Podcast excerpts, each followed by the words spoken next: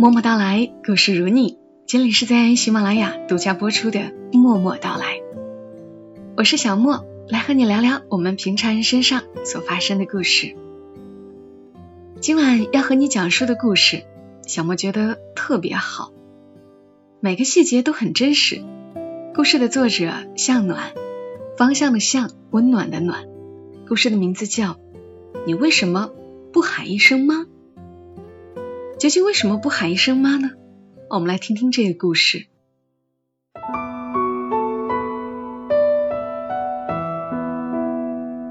女儿已经有近两个月没有喊她一声妈了，雪冬很生气。饭桌上，女儿说：“帮我递片纸巾过来。”雪冬没有动。帮我递片纸巾过来呀！女儿又说。雪冬依然没有动。女儿自己探身抽了一片纸巾，嘴里嘟囔着：“抽片纸巾都不肯帮忙，没法帮，因为我不知道你让谁帮你抽纸巾。”愤怒在这一刻爆发。雪冬声音尖利：“我天天供你吃，供你喝。”送你上学，接你放学，惯得你连声妈都不叫了。我可以容忍你青春期叛逆，可是不能容忍你这么不尊重父母。雪冬忍了两个月了，这两个月里，他始终不明白，以前还算温顺的女儿，为什么忽然就不喊他妈妈了。如果把原因归咎于青春期叛逆。可是他对爸爸的态度还是蛮好的。这两个月里，雪冬依然接送女儿上下学，依然默默的为她做饭洗衣。她让老公问过女儿为什么不肯喊妈妈，女儿只说不想喊就是不想喊，并没有做出别的解释。雪冬是个执拗的人，他不想放低姿态去问女儿。小心翼翼的对待她，就这样，母女俩的关系渐渐走向冰点。今天拿纸巾的事情做了导火线，雪冬终于忍不下去了。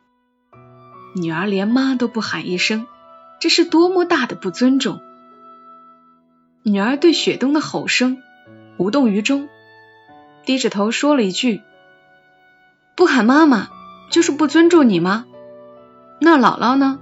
你喊过姥姥一声妈吗？我从来没听你喊过她一声。两个月前，姥姥来我们家，你和她吵了架，我看见姥姥是哭着走的。我和姥姥之间的事，你不懂。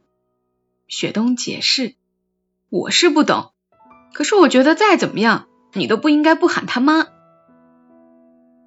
雪冬气羞羞的把碗一推，站起身离开了饭桌。女儿也想起身，被爸爸拦住：“吃饭吧，让你妈平静一下。你这孩子不该这么对你妈妈，可他也不该那么对姥姥。”女儿说。小夜灯发着微弱的光，女儿一向怕黑。夜里总要求开一盏小夜灯，等他睡熟了，雪冬再过来关上。雪冬看着女儿熟睡的脸颊，这个孩子什么时候变得如此执拗？妈妈有多么爱他，他明白吗？他知道他的态度有多么伤妈妈的心吗？可是这种执拗又如此熟悉，就如他当年一般。雪冬坐在女儿床边，他有很多话想对她说，可是这个年纪的孩子是不会懂的。雪冬跟他的母亲一直关系不好，母亲是个爱折腾的人，一生嫁了三次。第一个丈夫是雪冬的生父，在雪冬三岁的时候，母亲就带着他离开生父改嫁。雪冬刚刚懂事，他又带着她嫁了一次，这次算是定下心来过日子。很快生下了雪冬的弟弟。或许因为雪冬是母亲的拖累，所以母亲一直不喜欢他。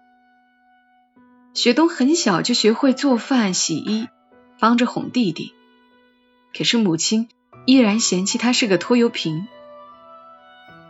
母亲脾气不好，动荡的生活时常引发他情绪波动。他生气了，就把雪冬当作出气筒。偏偏雪冬脾气犟，母亲再吼他，他也不肯说半句软话。母亲气急，总说他像极了他可恶的爹。雪冬从小爱读书，可是母亲从不给他买书，甚至不支持他上学。雪冬读到初中毕业，家里遇到点事儿，经济紧张，母亲就不许他再上学。要不是雪冬以死相逼，恐怕当年就辍学了。雪冬高中毕业考取大学，母亲抱怨说：“女孩子读那么多书没用，不但帮不到家里，还要花钱交学费，说他简直就是讨债鬼。”雪冬负气离家，从此再没有向家里要过一分钱，自己勤工俭学。艰难求学，假期一直在打工，极少再回去。从初中毕业起，雪冬没有再喊过一声妈。他和母亲的关系，也许就如母亲所说，是前世的仇人，今生的冤家。他借由他出生，却也领受着他的无情。之后的若干年。雪冬和母亲的关系一直很冷漠。雪冬遇事儿从不征求他的意见，甚至婚姻大事都没有跟他商量。他极少回去看望母亲，偶尔见一面，态度也是冷淡的。后来雪冬生下女儿，因为在事业单位工作，五个月产假结束必须回去上班，她没有婆婆帮忙带孩子。当时也顾不到合适的保姆，夫妻俩一筹莫展的时候，母亲主动提出过来帮忙带孩子。雪冬一开始并不同意，可是当时也确实没了别的办法，只好领受了母亲的好意，把她从农村接过来。因为不习惯跟母亲同住，就在附近帮母亲租了房子。没想到，母亲对孩子竟是极好的，跟当年对他完全是两个样子。母亲帮雪冬带孩子，带到三岁，这孩子成了母亲心尖上的肉，一直爱着、护着。后来孩子上了幼儿园，母亲就回了农村，但是隔三差五过来看他，祖孙俩感情很好。母亲为他带孩子这件事，让母女俩的关系有所缓和。但若说亲近，还是亲近不起来的。就连一声妈，雪冬也始终喊不出来。女儿上了初中，功课忙了起来，母亲就不常过来了。两个月前，他忽然过来，说雪冬弟弟要买房，首付不够。让雪冬拿点钱出来帮忙。雪冬手中余钱正买了理财，一时拿不出太多，凑了手头所有，只有一万多块。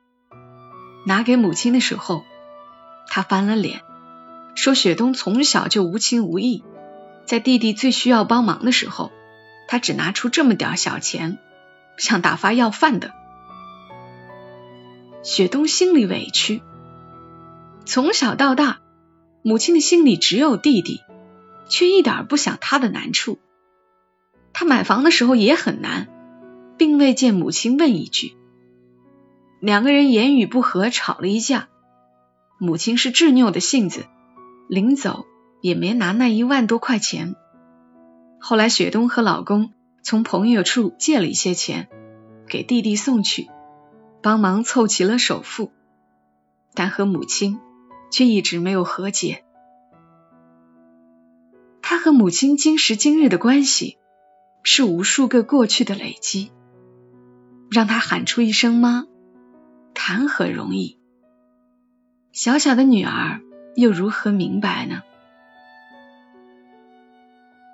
此刻，女儿忽然翻了个身，嘴里喃喃的喊了一句：“姥姥。”雪冬心中微微一动，也许为了这个孩子，只为了这个孩子，他可以回去一趟。喊那个冷冰冰的人一声妈。雪冬带着女儿走到村口，母亲正和几个老太太打牌。女儿远远看到外婆就奔过去，亲热的喊着姥姥。母亲搂过女儿，一群老太太对着孩子一通夸，母亲脸上露出骄傲的神色。雪冬站在一边，鼓了半天勇气。始终喊不出一声妈。回到家，雪冬和女儿坐在屋子里。女儿看着墙上镜框里的老照片你小时候的照片耶。雪冬往镜框里瞅了一眼，是有一些他的照片，不过很小的时候，都是他抱着弟弟的照片。那会儿照相洗照片要花钱。母亲不舍得单独给他照，他只不过是弟弟的陪衬。你小时候有这么多奖状呀？女儿看着满墙的奖状说道。雪冬幼时学习一直名列前茅，每学期都拿好多奖状回来，母亲便统统贴在墙上。这么多年过去了，房子里的奖状。一直没有接下来过，也许并不是刻意不去接，只是懒得去接吧。母亲从院门外割了一把韭菜，女儿跑去问外婆：“姥姥，你为什么要割韭菜啊？”做韭菜盒子。韭菜盒子是什么？女儿对不常吃的食物并没有多少印象。等会儿。做出来你就知道了，是你妈最喜欢吃的。母亲边摘韭菜边说：“那要放肉吗？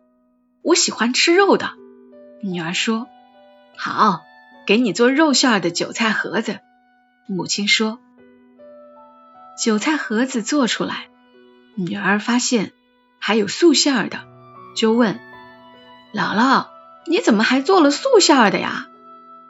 你妈毛病多，不爱吃肉的。母亲淡淡的说。低头吃韭菜盒子的雪冬，心里泛起一点暖。这世上只有这个人，这个冷淡着他，也被他冷淡着的人，记得他喜欢吃什么。午后，女儿睡着了，继父出去凉快了。母亲在院子里洗衣服，雪冬本想帮忙，可是这么多年了，他不习惯跟母亲同做一件事，于是就坐在葡萄架下逗一只刚满月的小狗。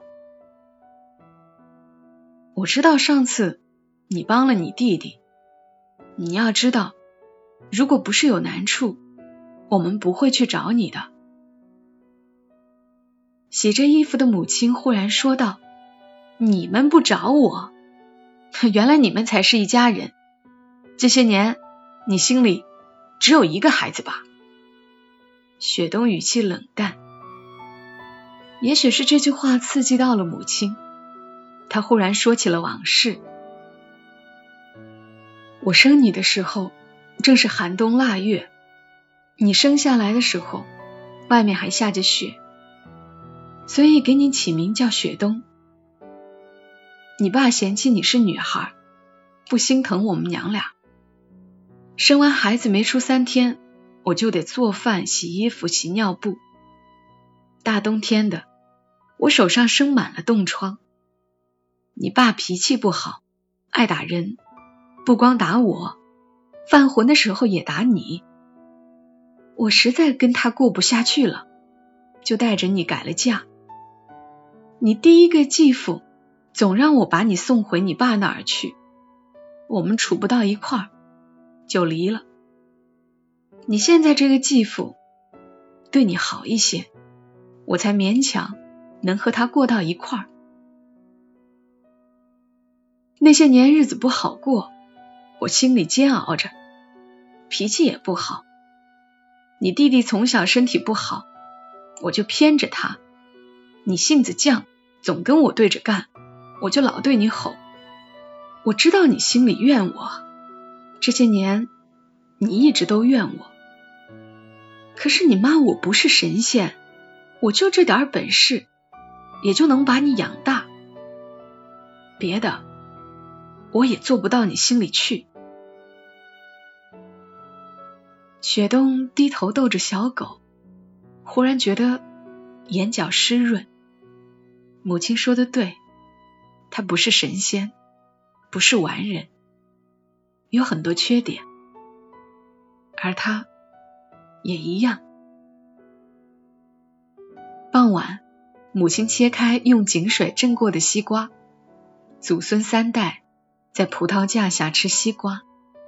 母亲对女儿说。你妈小时候毛病多，西瓜总要用井水蒸过才吃。雪冬吃了两口，说：“妈，这西瓜好像没有我小时候吃过的甜。”他说完，自己愣了一下，母亲也愣了一下，不过很快低下头去，又去切西瓜，边说：“西瓜还是一样甜。”是你的嘴变刁了。女儿刚刚啃完一块瓜，对雪冬说：“谁说的？妈，你再尝尝，这西瓜很甜呀。”傍晚的日头不再毒辣，葡萄架下时而有凉风吹来，一家人吃着井水蒸过的西瓜，脚下的小狗慵懒的趴着，这一切清晰和蔼。雪冬忽然想起木心的诗句：“不知原谅什么，成觉世事尽可原谅。”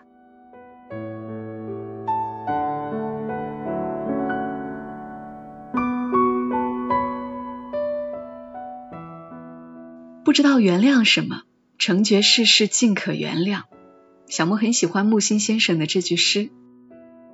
这种心情，不知道你们是否也在某一刻有所体会？